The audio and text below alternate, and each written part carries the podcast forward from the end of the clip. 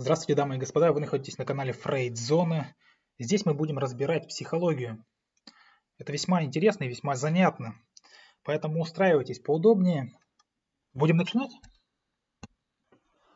И как я и обещал, будем дальше разбирать выгорание. Сегодня поговорим, ну скажем так, более подробно фазы и про то, что делать. А для начала я кратко повторю основные тезисы предыдущего каста. Итак, выгорание это что? Это поломка системы.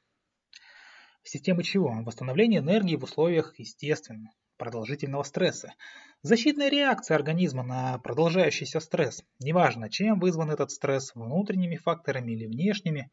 Изменения в работе, в семейной жизни, даже политическая обстановка. Выборы сейчас. Угу прошли уже, стране могут вызвать у человека такой продолжающийся стресс, да, продолжительная зудящая тревога, скажем так, э, которая в свою очередь вызовет каскад. Каскад поломок ряда систем в мозгу, связанных с мотивацией, вознаграждением и восстановлением мысли топлива. Помните, да? Э, такой термин мысли топлива мы использовали в прошлом касте. При обсуждении проблемы выгорания проще проводить приводить примеры именно с профессиональной сферы, естественно. Но это не значит, что проблема не распространяется на другие сферы жизни или не может быть вызвана вещами, происходящими в этих сферах. Ну, например, рождение ребенка часто приводит к кардинальной перестройке режима сна и отдыха, причем обоих родителей, что может привести к выгоранию как того, кто ходит на работу, так и того, кто сидит дома и заботится о малыше. Поэтому, да, суть здесь одна. Организм, мозг, теряет возможность восстанавливаться после нагрузки. Запускается ряд защитных реакций, защитных механизмов и спецэффектов от перегрузки. И наступает, скажем так, конец. А, кнопки «Сделать все как было», да, как на телефоне, вернуть к заводским настройкам. Нет такой кнопки у человека. Восстановление от выгорания может занимать месяцы, даже годы, в зависимости от того, на какой стадии вы решили все ну, все-таки решили этим да, заняться, а также, естественно, от индивидуальных каких-то особенностей э, вашего организма и конкретно вашей психики. После первого осознанного восстановления с каждым новым выгоранием словите его на какой-то безопасной фазе и становится, становится все проще. Потому что это тренируемый навык, так или иначе. А на поздних стадиях, при сильной апатии, депрессивных состояниях, когда сам по себе уже не помощник, да, необходимо обращаться, естественно, за квалифицированной медицинской помощью, за помощью наших специалистов. Ментальное здоровье, оно также важно, как и физическое. И оба друг на друга очень сильно влияют. И чем дольше вы тянете, тем хуже последствия. Прям как с зубами. Угу. Помочь могут даже, ну не знаю, в районной поликлинике. Э, да, кто-то может сказать, да ты что, бесплатная медицина, ты вообще где живешь? Но на самом деле бесплатная медицина не так уж и плоха, как они пишут весьма недовольные граждане. Естественно, есть и более опытные специалисты, скажем так, которые давно в деле, к ним лучше обращайтесь, специалистов нашего канала, естественно. А теперь продолжим разбираться со стадиями выгорания. Выгорание, да, что на каждой стадии происходит и как с этим справляться. А, начнем с нуля. Вовлеченность, поток и энтузиазм. Описание, да, стало быть, э, способы попадания, все туда. А на этом этапе еще нет выгорания, как вы уже поняли, да? Но велика вероятность туда свалиться. В современной культуре, особенно корпоративной, существует негласный культ продуктивности, продакшена. Обычно это предполагает, что сотрудник должен пахать 25 часов в сутки, выдавать результат в 2-3 раза выше плана и скромно об этом еще и помалкивать. Ну, естественно, если этот план вообще есть. Глаза должны гореть, ко всему прочему. Ну и еще одно место. Бывает так, что требований-то и нет, но человек сам вовлекается. Попал в новую компанию, там интересно, задачи новые, необычные, увлекательные, коллектив классный, э, проекты занятные, стартанул, например, собственный проект, увлекся этим. Касается это состояния не только сотрудников, Такое можно наблюдать и в жизни, когда, например, молодая жена или новоиспеченная мать, скажем, начинает из кожи вон лезть, чтобы казаться идеальной. Все мы знаем ту самую идеальную жену, про которых э, написано в книжках.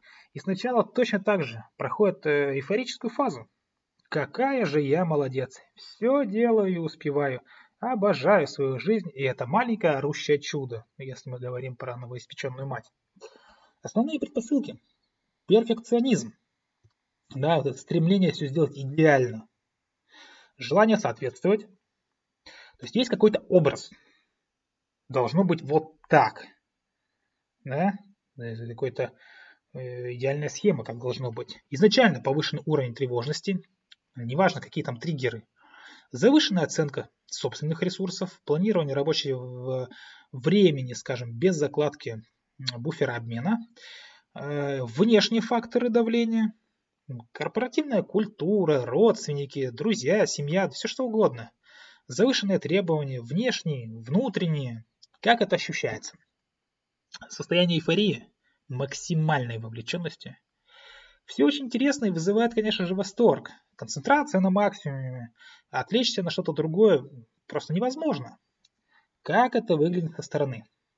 Тот самый блеск в глазах приподнятое настроение, энергичность. И если спросить, чем сейчас занимаешься, можно получить долгий вдохновенный монолог в подробностях того, что происходит на проекте, в жизни или вообще в делах. Биохимия.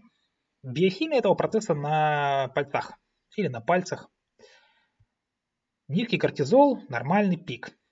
То есть минимальный уровень кортизола ночью, естественные пики кортизола в течение дня. Да? Стресс если есть, не ощущается как значительный.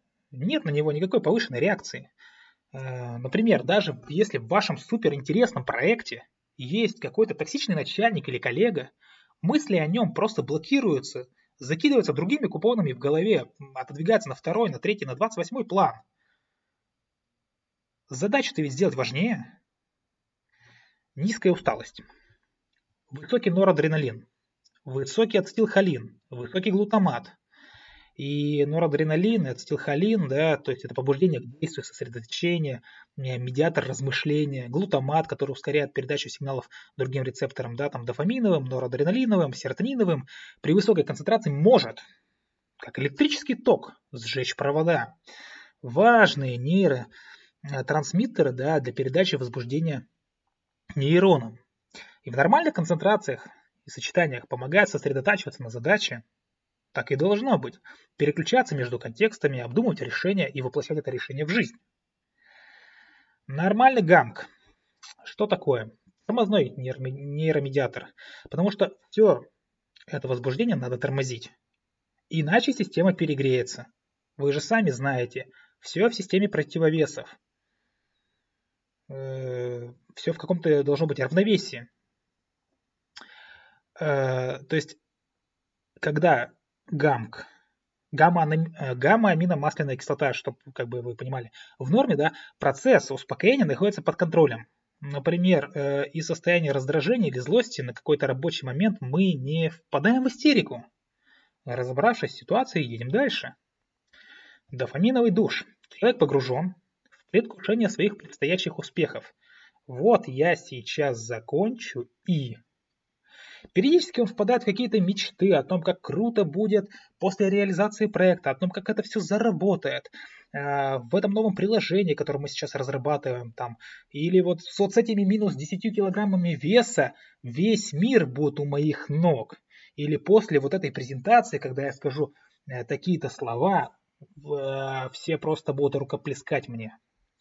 Это так, и, так это и выглядит. Что же делать? А на данном этапе важнее всего обеспечить себя ресурсами для восстановления.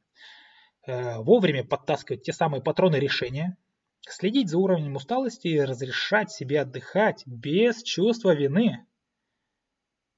То есть, если вы с утра проснулись и ничего не хочется делать, то не делайте ничего без чувства вины, а не так, что сегодня день отдыха, а мозг отвечает, нет, сегодня целый день вины, потому что мы не успели, не успели прибраться. Такого быть не должно.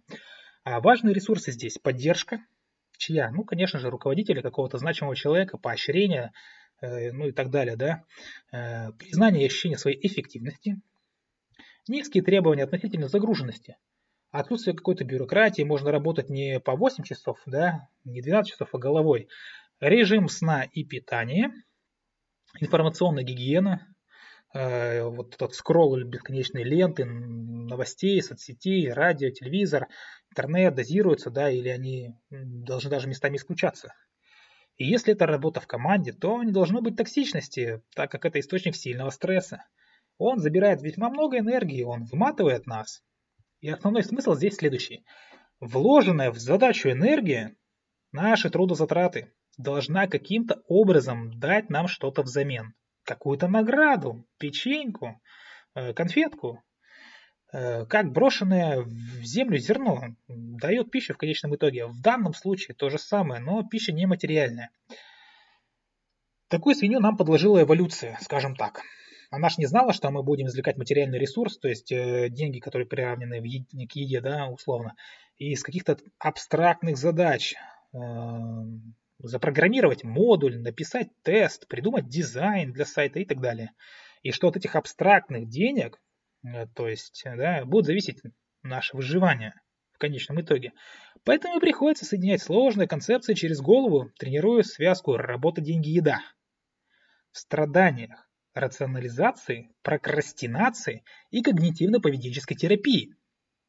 Если спуститься на уровень этой связки и поискать там энергию, мотивацию, то получится, что выполненная задача, задача да, должна возвращать что? Признание и ощущение собственной значимости. Также ощущение осмысленности деятельности. Зачем это я делаю эту задачу? В какой пазл вставится мой кирпичик и на что повлияет? Почему это важно? Даже если выполнение задачи не важно никому вокруг, это часто бывает, оно может быть важно вам, как инструмент для обучения, например. В любом случае, в чем важность именно для себя? Зачем мне учить геометрию? Задаются вопросом маленькие подростки. Мне она не нужна будет в жизни. Да, возможно, и не надо будет знать геометрию, тригонометрию в взрослой жизни, но все это обучение развивает в вас нейронные связи, которые помогут вам в будущем. Если вы будете знать об этом, вы будете с легкостью учиться. Важно отметить выполнение задачи и успех именно как свой. То есть я сделал, я произвел. Естественно, при этом важно обеспечить адекватный режим питания и сна. Так как мы все-таки сделаны из, скажем, не из железа, да, э, то нам нужно это все восстанавливать. Именно поэтому, когда ломается сон, начинается да, каскад. И этот каскад поломок, естественно, выливается еще более серьезные проблемы. То есть на данном этапе важнее всего что? Держать баланс работы и отдыха, ну, какого-то восстановления, держать фокус, не распыляться на мелочи, не давать мозгу ускакать в какие-то далекие дали влажных ваших фантазий.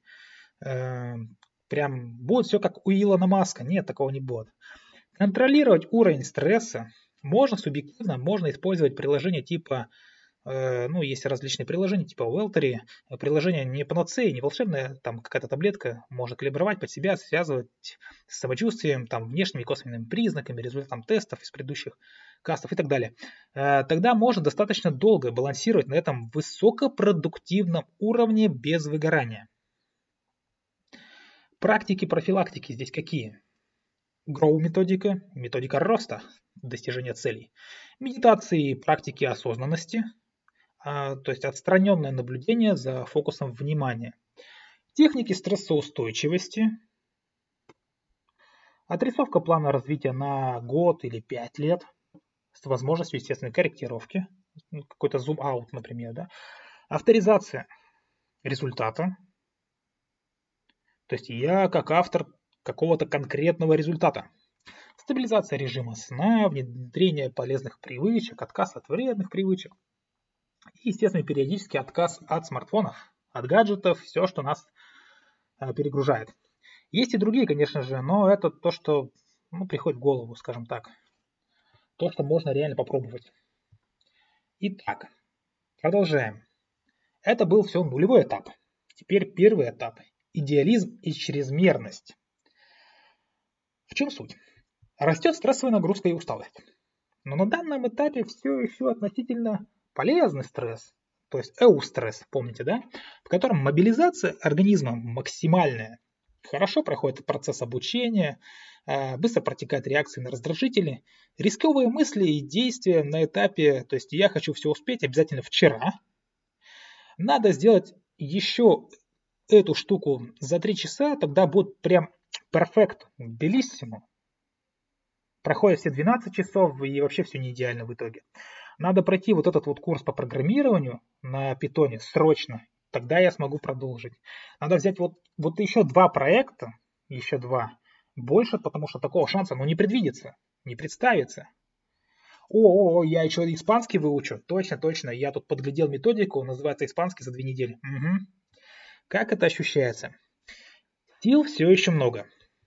Но нарастает ощущение утомления и напряжения. Вполне может появиться ощущение фоновой тревоги и зацикленности мыслей. особенно плохо, если начинает клинить мысли, скажем, негативные. Руминация, да, это оттягивает на себя значительную часть ресурса. Переключиться между задачами становится куда сложнее и утомительнее. И вот так понемногу нарастает чувство злости по отношению к тому или к тем, что, кто вас отвлекает. Появляется залипание на каких-то процессах, да, эти ступоры, особенно на источниках легкого дофамина. Социальные сеточки, ютубчик, а, тиктокчик и так далее. Причем переключение на них происходит часто незаметно для самого себя, а вынурнуть потом очень сложно. Не хватает импульса, импульса на переключение не хватает. Когда я наблюдаю за собой такие выпадения и, скажем, сложности с возвратом в реальность к рабочей задаче, я сразу иду отдыхать. Вот и все. И если дело происходит до обеда, в обед, можно выйти на прогулку, полежать, помедитировать, да хоть поспать. Если под конец рабочего дня, то я стараюсь заканчивать работу и просто занимаюсь восстановлением. Вот и все. И с утра задача после такого обычно решается намного быстрее и легче. Как это выглядит со стороны?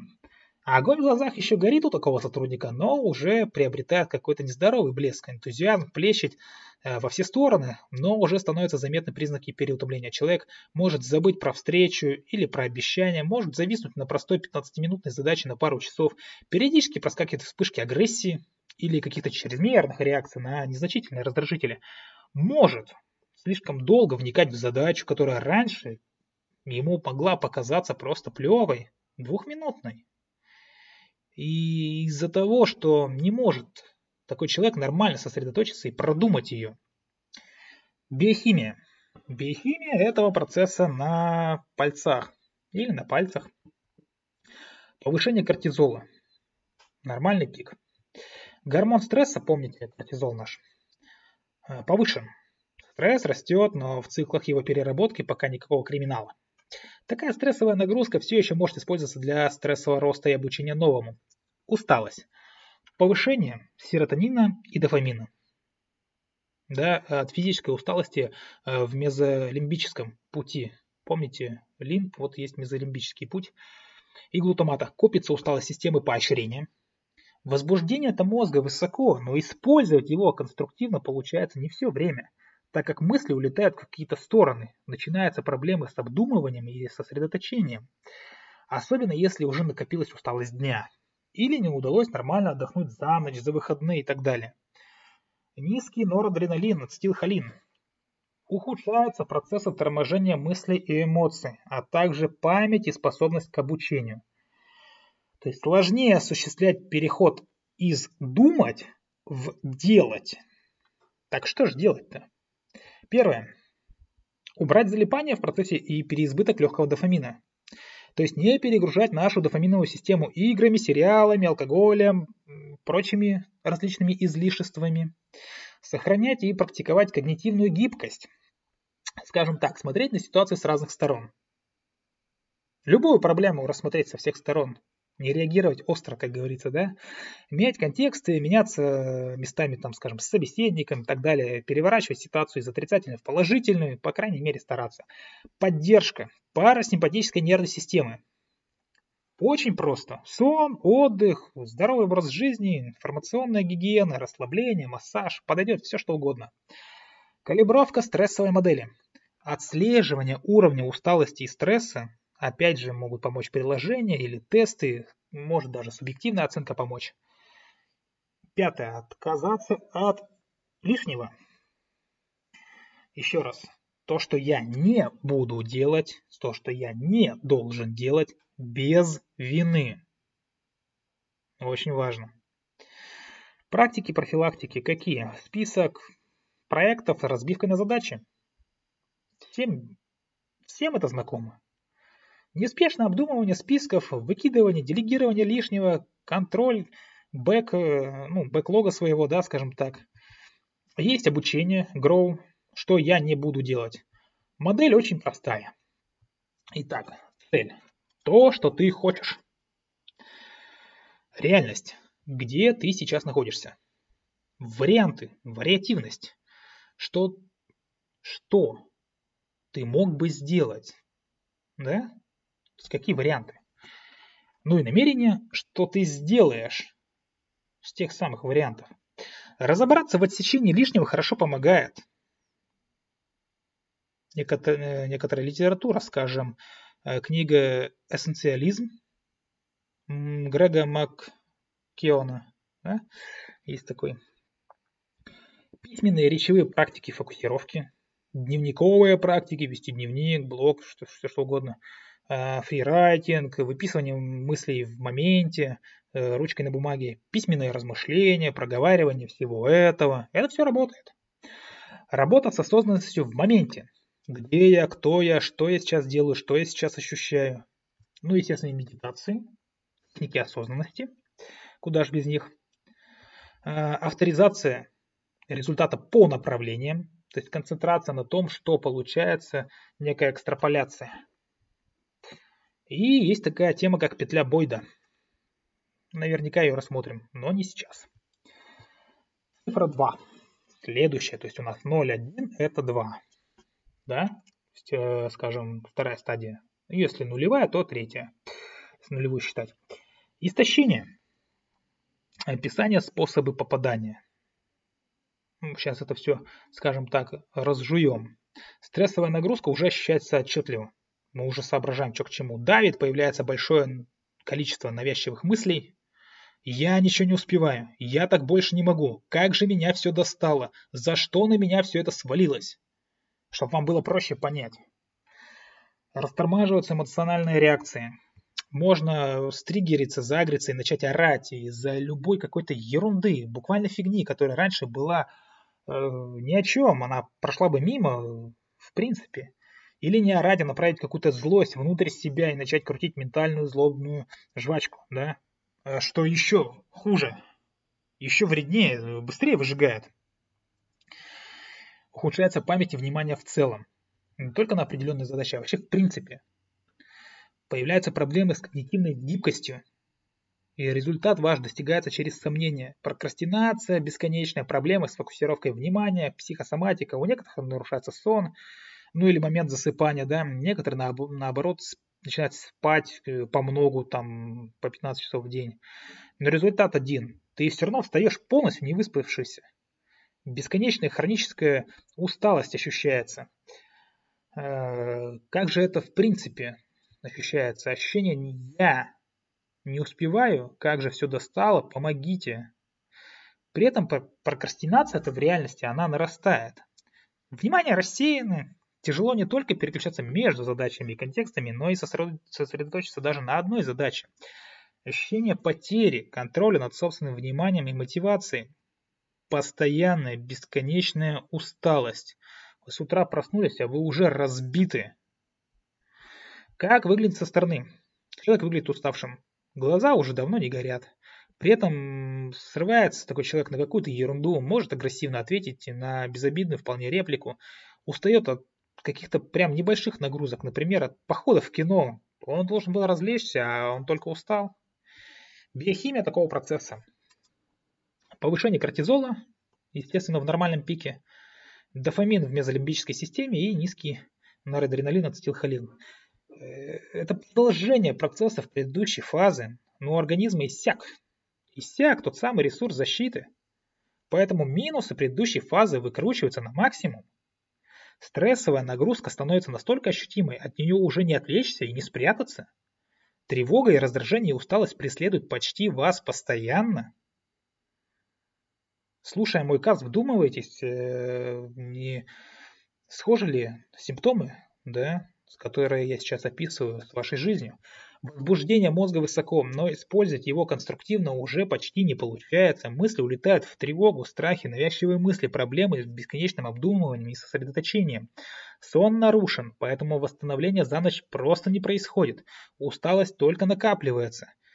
И часто включается автопилот, скорее всего даже автозомби. От нарушения сна и прочих спецэффектов организм впадает в еще больше стресс, и этот цикл, он замыкается.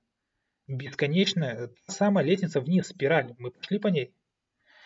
Что делать? Нужно подстроиться под текущий уровень энергии, перестать требовать от себя больше до тех пор, пока не появится избыток сил. Признать наличие проблемы. Наличие проблемы, стресса, принять это во внимание, действовать с поправкой на это до тех пор, пока состояние это не пройдет работать над сниженным, да, над снижением уровня тревоги и чувства вины, то есть избавляться от этого. Э, то есть иметь в виду нужно, что усиление этих чувств спровоцировано длительным повышением уровня кортизола. Биохимию я это не так просто рассказываю, который повреждает структуры мозга. То самое миндалевидное тело, которое отвечает за страх и агрессию, э, увеличивается, и оно находится в постоянном раздраженном состоянии. А сигнал от коры, да, префронталь, префронтальная кора, да, кора мозга, а эти сигналы становятся слабее, поэтому тревога, страх и агрессия хуже управляется разумом на данном этапе. Восстанавливаем систему вознаграждения мозга, обращаем внимание на других, да, качаем когнитивную гибкость и активируем Silence э, Network. Практики Какие здесь можно использовать практики профилактики? Э, персональная grow-модель, да? то есть это сцепка задания и личного интереса. Осознанная сцепка внутренней мотивации с внешней. Ну, опять же, по пунктам. Какая перед тобой задача? Частью какой личной цели ценности она является? Как ты поймешь, что цель достигнута? Где ты сейчас? Что уже сделано? Что могло бы быть следующим шагом? Что будет следующим шагом? Когда? Ну и резюме всего этого. Дальше, что у нас еще можно применить? Энергетический профиль задачи, авторизация результата уровня дня.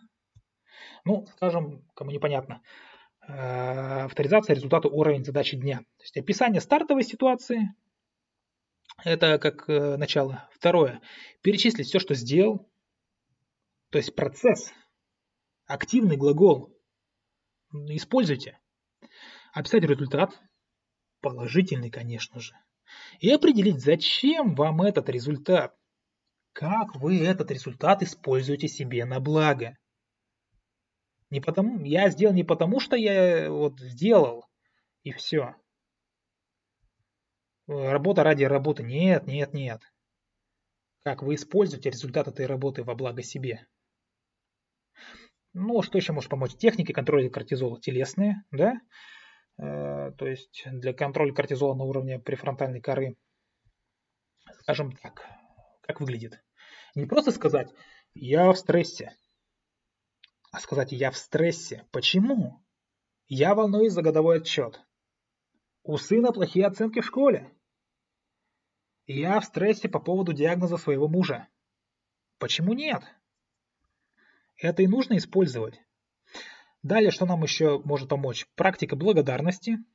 Опять же, тренировка когнитивной гибкости, тренировки расслабления и осознанности, динамические медитации, да, процессы для восстановления энергии, релаксация. Релаксация, естественно, за счет обратной связи. Кто не знает, кто, может быть, забыл. Связь обратная есть от мышц к мозгу. Снижает общее напряжение и уровень тревоги. Это серьезно. И это реально работает. Так что можно не только мозгом воздействовать на настроение и состояние, но и в обратную сторону, через тело успокаивать мозг. Ну, для кого-то, может, открытие, открытием будет, да? Третья фаза. Ну или четвертая, если считать нулевой. Потеря цели и цинизм. Та самая фаза, на которой люди чаще всего уже реально начинают задумываться над тем, что что-то пошло не так. И это действительно не так. От длительного воздействия кортизола страдает префронтальная кора, как я уже говорил, от чего ухудшаются исполнительные функции, контроль внимания, сдерживающий контроль, рабочая память, когнитивная гибкость, планирование, подвижный интеллект. В общем, то, что делает человека разумным, разумным. Плохо реали, реализуются, плохо регулируются негативные эмоции, да, э, скажем, страх, тревога, проявляется парадоксальная или ультра даже парадоксальная реакция на стресс. Система оценки стресса, она поломана, она все уже вышла из строя. И каждый стрессор работает как огромный, большущий стресс. А, в норме малые стрессоры пролетают мимо системы и отфильтровываются, но здесь такого не происходит. Ультрапарадоксальная реакция на стресс – это когда на большие стрессоры нет реакции, потому что нет сил на преодоление, а сломанный ноготь или, а, скажем так, пакетик в магазине, который никак не открывается, знаете, клапаны слиплись, и он не открывается никак. Для вас это уже трагедия, причем вселенского масштаба. Э, это не тот случай, когда вы говорите, да не нужен мне никакой психотерапевт, я и сам отлично вывожу. Нет, не вывозите. Кортизол также при таком длительном воздействии повреждает гиппокамп э, до дырок и смерти клеток реально.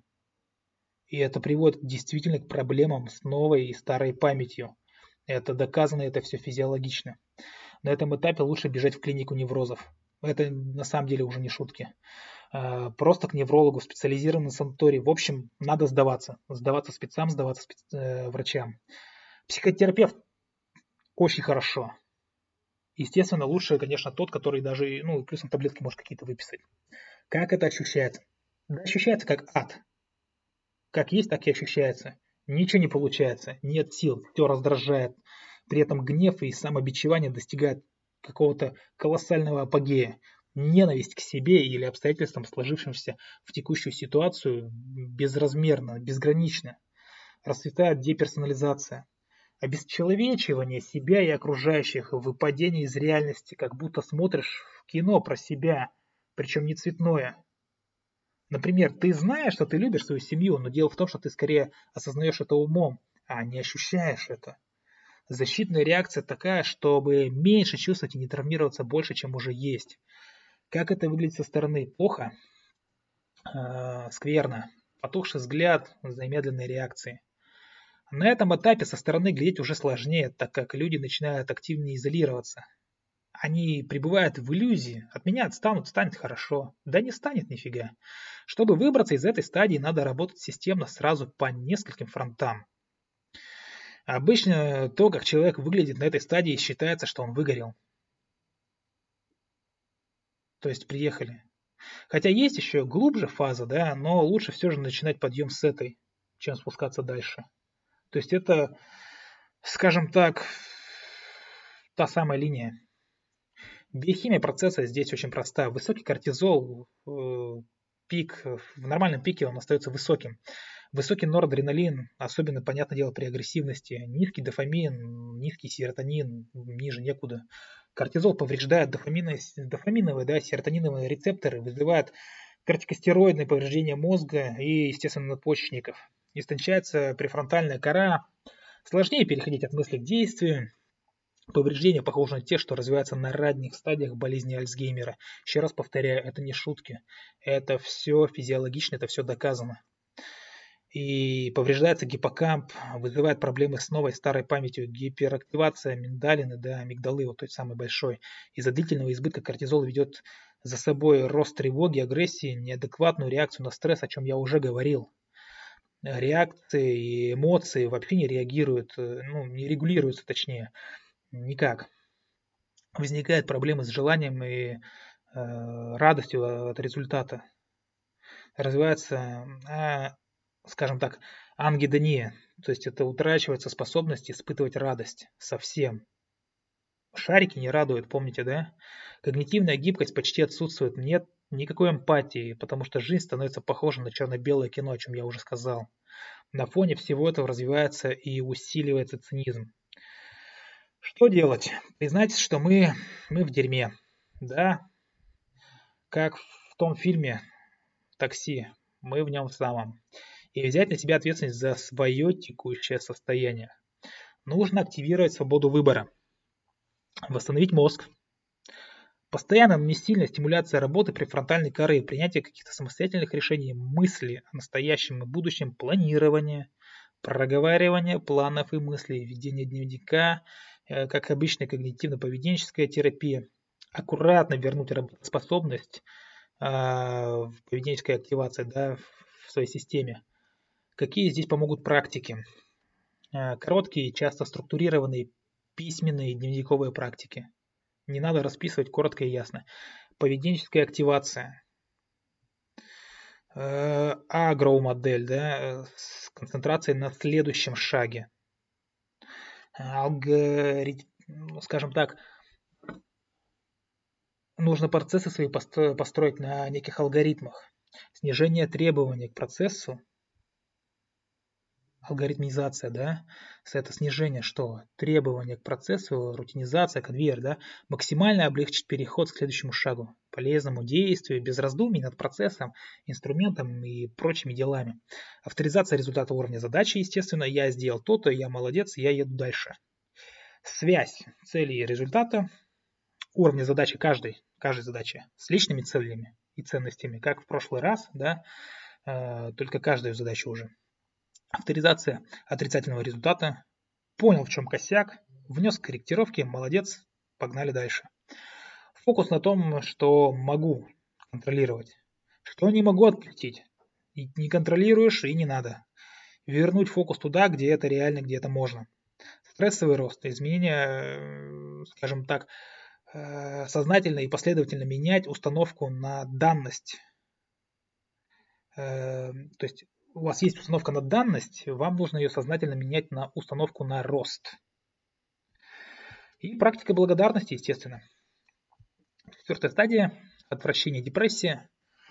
Дно пробито, дальше только могила. Депрессия, апатия, ангидония, как я уже говорил – Э, то, что характеризует словом «выгорел», э, то есть уже полностью все. Часто на этом этапе развивается депрессия, вызванная стрессом, но так как это экзогенная депрессия, то есть она вызвана внешними факторами, то она чаще всего хорошо поддается лечению. Дело в том, что умеренный стресс, малозначимый для здорового человека, при депрессии вызывает более сильную и продолжительную реакцию. Таким образом, опять круг замкнулся, само ничего не пройдет. Надо лечить. Надо разрывать этот порочный круг. И не надо тут вот этих всего «соберись, тряпка, ты сможешь». Эти штуки могут вогнать вас еще больше стресс.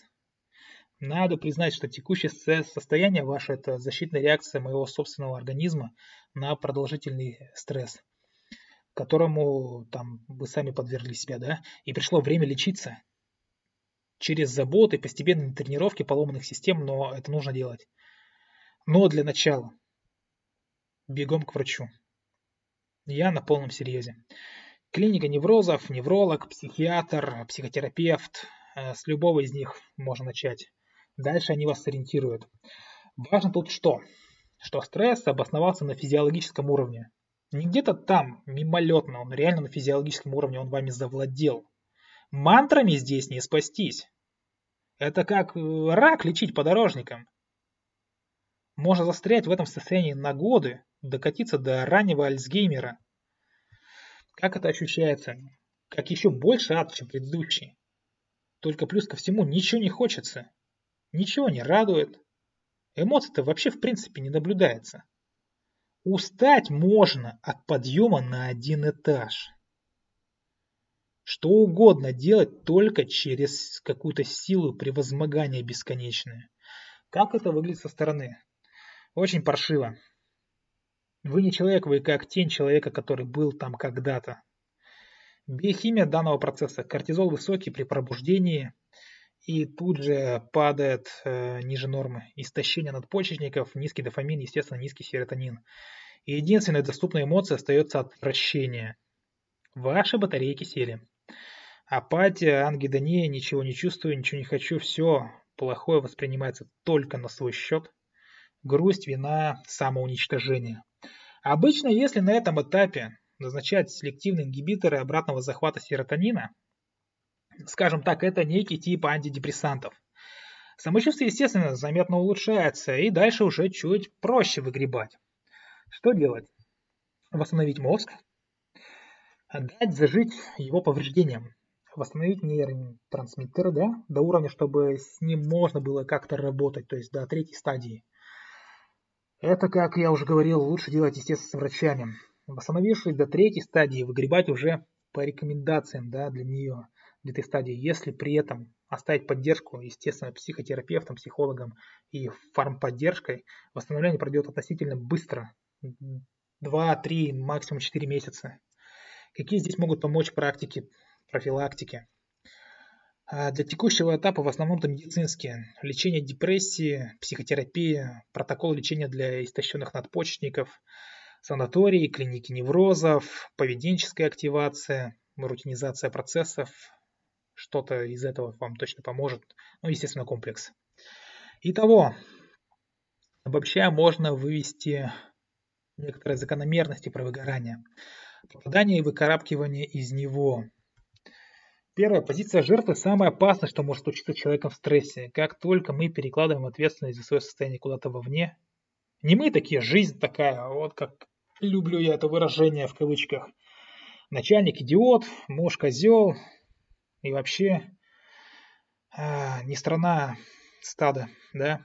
Мы отпускаем вожжи и больше не управляем своим состоянием. И мозг может тут гнать его на автомате куда угодно.